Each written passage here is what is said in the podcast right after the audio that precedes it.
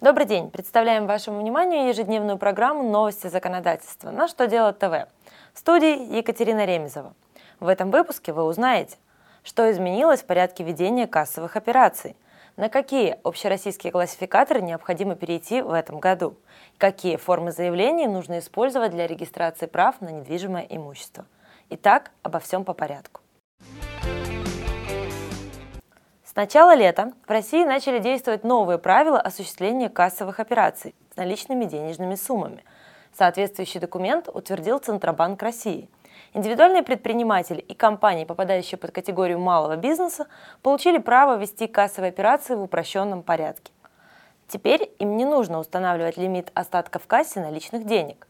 В свою очередь, предприниматели освободили от обязанности вести кассовую книгу и оформлять приходные и расходные ордера, в том случае, когда они ведут налоговый учет доходов, расходов или объектов налогообложения. Для всех остальных категорий порядок учета кассовых операций существенных изменений не претерпел. Росстандарт своим приказом утвердил два новых общероссийских классификатора – видов экономической деятельности и продукции по видам экономической деятельности. В частности, новый АКВЭД признан заменить два ныне действующих классификатора, один из которых используется в том числе для регистрации юридических лиц, а второй для статистического наблюдения за деятельностью организаций. Принятые классификаторы формально вступают в силу с 1 февраля текущего года. Однако их разрешено применять досрочно, с начала текущего года. До конца 2014 года установлен период для плавного перехода на их использование. Министерством экономического развития России утвержден пакет документов, которые необходимы для того, чтобы зарегистрировать права на недвижимое имущество и сделки с ним.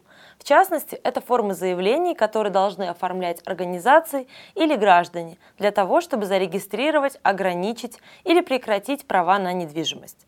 Также в утвержденный комплект входят заявления об исправлении ошибок в Госреестре прав на недвижимость, об имеющихся возражениях относительно установленного права на объект и другие формы. Документом также установлен порядок заполнения всех этих заявлений и требования к этим электронным форматам. Новые формы вводятся с 30 июня текущего года. На этом у меня все. Задавайте ваши вопросы в комментариях к видео на сайте Что делать ТВ. Благодарю вас за внимание. До новых встреч!